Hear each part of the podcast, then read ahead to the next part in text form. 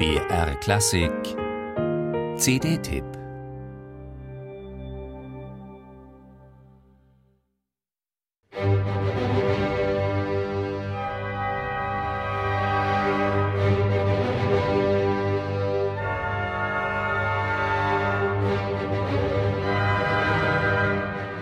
Nicht Orchestervariationen im akademisch gelehrten Sinn schwebten Walter Braunfels bei seinem Opus 34 vor, sondern eine klassisch-romantische Phantasmagorie.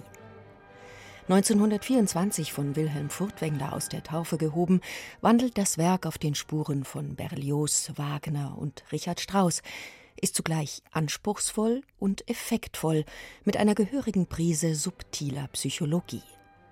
Fast wirkt es wie ein rein instrumental inszeniertes Drama, in dem er die Hauptrolle spielt.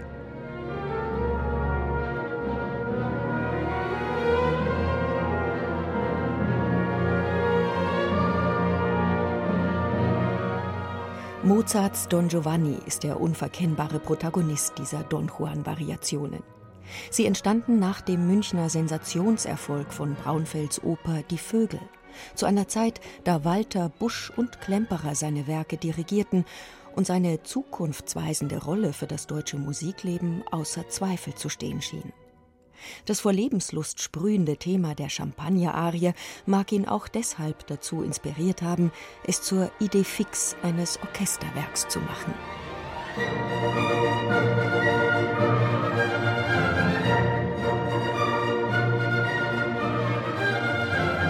Dass diese erotisch gesteigerte und mutwillig behauptete Lebenslust jedoch irgendwann einen schalen Beigeschmack von Überdruss entwickelt, den selbst Champagner nicht hinunterspülen kann, auch das hat Braunfels in seiner Phantasmagorie unmissverständlich vertont.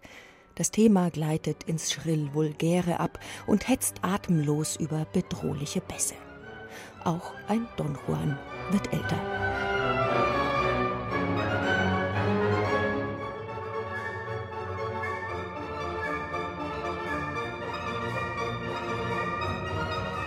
Das Philharmonische Orchester Altenburg-Gera unter Markus Frank setzt mit dieser gelungenen Braunfels-Einspielung sein jahrelanges Engagement für vermeintlich entartete Musik fort.